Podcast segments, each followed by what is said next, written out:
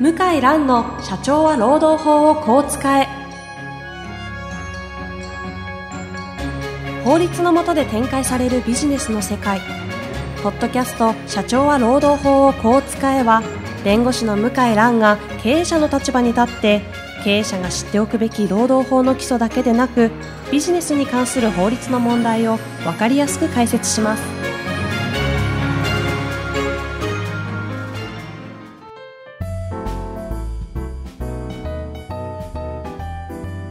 こんにちは、ナビゲーターの遠藤和樹です。向井蘭の社長は労働法をこう使え。向井さん、本日もよろしくお願いいたします。はい、よろしくお願いします。本日のテーマなんですけども、はい。えー正社員化の流れにどう対応すべきかという、ふわっとしたテーマなんですが、はい。いわゆる非正規社員と正規社員とか、まあ、そのあたりになるのかなと思うんですけど、はい。今世の中の流れ的にやっぱり正社員化の流れ？そうですね。大企業の一部はそうですよね。はい。うんああ、そうです、ね。はい。けど、こんだけ、まあ、売り手市場、売り手市場になってくると、はい。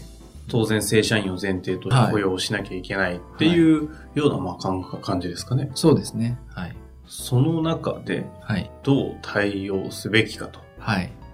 なんかあるんですか、ここい。や、もう、逆に対応しないと生き残れないじゃないですかね。確保のために。はい。人が来ない。私も、えー、期間雇用の職員募集と正社員の募集をしましたけども、うんもう全く反応が違いますよね。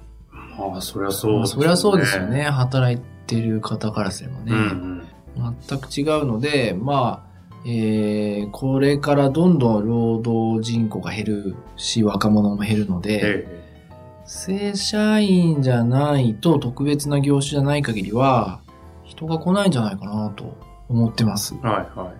はい。けど、その上で、じゃあ、じゃあ今回、まあ、経営者目線で言ったときに、はい結構意外と分かってないのが、正社員にすることと非正規社員にする、あはい正規社員っていう言い方なんですか？正規社員と非正規社員。正規と非正規。いわゆる世の中で言うと、正社員っていうのはいが正規ですよね。はい。で、非正規社員っていうのが、まあ、契約社員とかそういう有期雇用の人たちみたいなことを言うんですかね。はい。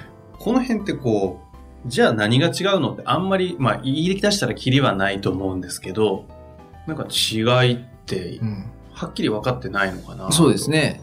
あの、正直正社員って言葉は、各会社によってバラバラああ、ですよね。ですので、難しいんですけども、えー一般的に言われているのは、まあ、60歳定年だったら60歳までの雇用を保障する。うんその代わり、転勤は会社が想定している範囲内で転勤をしてもらって、うん。仕事も、まあ、職種限定なく仕事をしてもらうと。えで、会社の、まあ、重要な機関的な業務を携わってもらうという、まあ、仕組みですよね。うんで、非正規っていうのはその逆で、えー60歳定年じゃなく、1年契約だったり、うん。うん6ヶ月契約だったり、期間を限定して雇用されていて、で、かつ仕事もお正社員と違って勤務地も限定されていて、仕事の内容も限定されていると。まあそういった関係にあると思いますね。なるほど。はい。じゃあ、どっちの方を経営者は、どの契約で行こうっていうのは何をこう、一つの条件とかに考えていけばいいのかも。それもなんかあんま分かってないのかなと。うん。いや、今まで労働力が豊富でしたから日本は、ええええ。正社員であ、えー非正規であっても人が大量に雇用できたので、はいはいえーまあ、今後先行きが不安な業界とか、業務量がどんどん変動する場合は、非正規雇用を大量に雇用して仕事をしてましたけども、まあ今はなかなか本当に来ないので、うん。正規社員、昔だったら非正規の方がやるような仕事も、正規というかまあその60歳までの定年は最低保障するようなことをせざるを得ない時代になってますよね。うん。はい。要は、簡単に言えば、正規社員、非正規社員って、その、解雇しやすいかしにくいかっていうところがかなり大きな要素。そうですね。解雇って言葉は厳密に言うと当てはまらないんですけども、ほうえー正社員の場合は期間途中で辞めてもらうので、ええ解約解雇ですけども、期間雇用の場合は6ヶ月1年契約で終了してしまうので、解雇ではないんですけども、あ、まあまあ、契約が終了するだけはいなんですけ。ど。ご本人が嫌だと言っても、辞めさせることがしやすいかしにくいか、うんっていうことですね。うん。はい。ああ、なるほど。はい。お互いもう辞めるのはもう納得している場合は、まあもちろん変わりませんし、うん。正社員であっても仕事ができなければ解雇できますから。あ仕事ができないって意味がもう本当あの、会社に全然来れなくって、休職期間あ過ぎても全然仕事ができない場合ですね。能力不足はまあ、これまでもラジオで言ったかもしれませんけど、なかなか解雇はできませんけども、もう健康を損ねてずっと会社の休職制度を利用しても治らない会社に来れないうん。場合は、まあその場合はまあ解雇もしくは自然退職扱いにできますので、うん。問題はやっぱり仕事、景気がこう変動して仕事が減った場合と、あとは仕事ができない会社と合わないうん。うん。場合にご本人が辞めるの嫌と言った場合に、会社がまあ解雇しやすいか、まあ辞めさせやすいか辞めさせにくいかってことでしょうね。なるほど。会社都合のうん。退職干渉というか、はそっちの方にはい。一個することが結構難しい。っていうのは、まあそうですよね、と。はい。その中で正社員化がこう、とは言っても人を採用する、取るということにおいては、正社員化がやっぱり認め、えーと求められてしまっているようなこの状況下で、はい。なんかこう、経営者の方々が意識すべきことっていうんですか？はい。なんかあるもんですかこれ？いや、しょうがないや。もう、これもね、ちょっと語弊があるので、はい言っちゃいけないかもしれないですけど、はい。えー、言っていいですかね？一応じゃあ、聞いて、聞かせていただいてもいいですか？あの、やっぱもう、人に辞めてもらうのももう経営者のし仕事力量の一つというか、うんうん。今までだったら非正規の方、まあ、とりあえず雇って、で、あ、ごめんって言って終了で終わりですけど、まあ、今後は正社員じゃないと求めるような人材は、まあ、まずなかなか来ない時代があるので、うんで、私どもの事務所で経験している範囲では、労働紛争、労働裁判の9割以上かな、100%はもちろんいきませんけど、9割以上は正社員の方が起こしてるんですようね。ん。で、全労働人口のうち正社員の割合って6割ぐらいなんですよ、今。へえ。6割強かな。だから、普通は6割ぐらいじゃないですか。人数比で言ったら紛争が起きるですね。はいはいはい。正社員の方がやっぱりちょっと揉め事が起きやすいというのは、これは間違いないと思うんですだから揉め事が起きた場合にどうするか、うんどう備えるか、これが問われるというか、これちなみにその、非正規社員の方々が、はい。労使紛争とかを起こす上で、そういう権利があまりにないからできないっていうわけでもないんですか？あ、それもありますし、非正規の方は期待してないんですよね。そもそも心理やっ的ぱり、やっぱり、紙とはいえ、6ヶ月契約、1年契約にサインしてるっていうのは分かりますから、約束は約束ですので、うんうん。まあ、法的にはですね、もしかしたら争う余地があっても、まあ、もういいかと思っちゃうんですよね。初めからと思いますうん。はい。正社員の場合は、まあ、とにかく自分は例えば30代。ええまあ、何もなくても、まあ、ずっと雇用されんだろうなと漠然と思いますから、意図せずした、こう、まあ、対象干渉とうん。か受けた場合は、まあ、全員があ分かりましたとは言わないですよね。あーこれ、あの、世の中の流れが今、その売り手市場も含めて、はい。正規社員はい。での契約を求められているはい。実態はい。という事実と、はいさらに実際のところ労使紛争とか起きるのも、はい。えー全体の9割方がえー、正規社員だと。9割も、まあ私と私の事務所の実家ですかあら、ー正確な統計わかんないですけど、はいはいまあ、かなり高いのは間違いないです。どんどんこう、もう、暗い話と言ってもおかしいですけど、はい。正規社員を取ることのマイマイナスっていうとおかしいですけどね。はい。そうせざるを得ない。さらに取ることによるマイナスみたいなのもどんどん顕著に現れて、なんかこう、かなり難しい問題だなと。まあでも、まあももともとね、ええ労務管理は経営者の仕事でまあ、確かにね。で、私は中国でも仕事してますけど、ええあそうですよね。まあ中国の厳しさに比べれば日本なんてもう全然、あ、実際ちょっと興味、話変わっちゃうんですけど、中国ってその辺の労使関係ってどんな感じなんですか？いや我慢しないです、日本人みたいに。ど、どっちが？社員の方？社員の方は、はい。ただグローバルスタンダードから言ったらこっちが普通ですよ。中国。はい。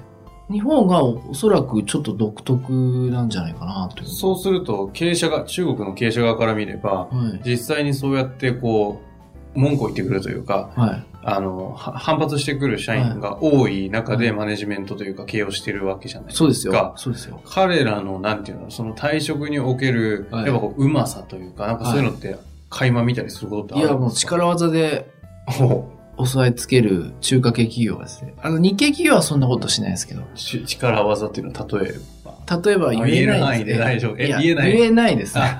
あ、なるほど。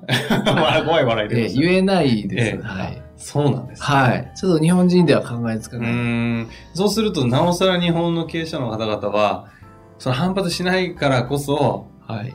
そこに対して、こう、なんか別のテクニックっていう、テクニックって言っちゃおかしいですけど、そこの、なんていうんですか、才覚能力は身につけないと、そうですね。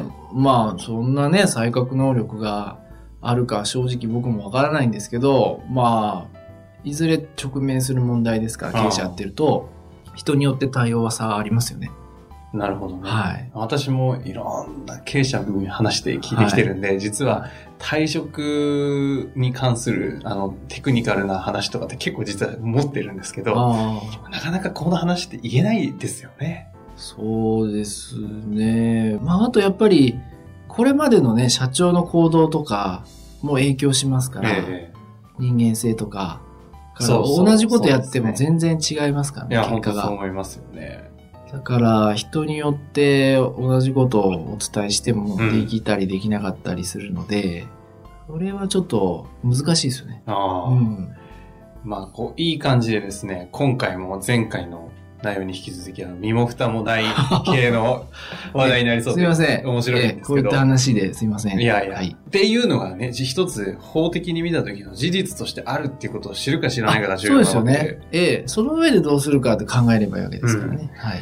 じゃあ、最後にあの、正社員化の流れにどう対応すべきかというあのテーマだったんですが、何かこう補足、最後にあり、もしありましたら。え、もう本当にす、今の時代の流れからいくと正社員化避けられないので、えもう経営者の仕事だと、労務管理で、えちょっとうまくいかない場合に、まあどうやってこう円満に、えー人管理して辞めてもらうかっていうのは、まあそういうふうに前向きに捉えていただくしかないですね。うんうんはい。まあ、それで本当にね、あの、なんか起きてしまった時には、そういう時に、まあ、こういうのも変ですけど、向井先生たちがいたりするわけなんで、まあ、その時にはなるべくお世話にならないようにしたそいうでけど。ですすね。その方が。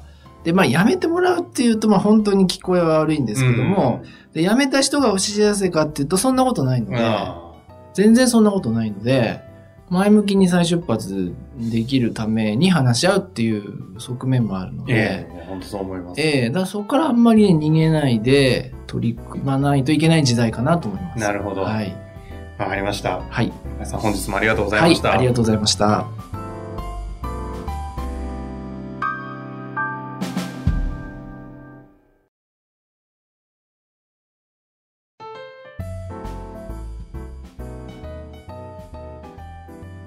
今回、ポッドキャストの社長は労働法をこう使えの中からですね、えー皆様のリスナーの方々にお知らせがあるんですよね。はい。あの、なんかいろいろとお客様とか、はい。リスナーの方に直接会う機会があって、はいなんか聞かれたことがあるというふうに聞いてるんですけど、そうですね。あの、ポッドキャストで、えー話を聞いているけども、質問とかもしあった場合は、えーどこに問い合わせをすればあいいんでしょうかというお問い合わせいただきましたので、まあいい機会ですので、えーちょっと、まあ何か特典も含めて企画を考えようかなと思ったところです。というあの、向井先生のあの、ご依頼を受けましたので、あの、こちらの方で質問フォームをご用意させていただきました。で、あの、今回は、えっ、と、質問をいただいた方の中から、向井先生の方から、今回は抽選でですかね、えー3名の方に、向井先生の直筆のサインをいただいて、3名の方に、えープレゼントしたいと思っております。はい。で、質問フォームなんですけれども、えー向井先生のホームページ、検索は、向井蘭、ロームネット、向井蘭、ロームネットで検索していただくと、えー向井先生のホームページに飛びます。そちらの方の、えー中央のところがですね、ポッドキャストのバナーがありますので、そちらに、えー質問を送っていただけましたら、こちら事務局の方から、えー抽選当たった方にのみですね、書籍のプレゼントの抽選当たりましたという情報をお送りして、プレゼントを差し上げたいというふうに考えております。どんな質問が欲しいとか特にありますかね？いや、特に、あの、もうマニアックなものでも全然問題ありませんので、ぜひあのね、その専門家の社労士の先生だったりも、あの、全く問題ないというふうに考えているいるようですので、まあマニアックな質問から本当にそんなこと聞いていいのかなみたいな質問まで、はいぜひあの質問お問い合わせいただけたらと思います。はい。以上です。はい。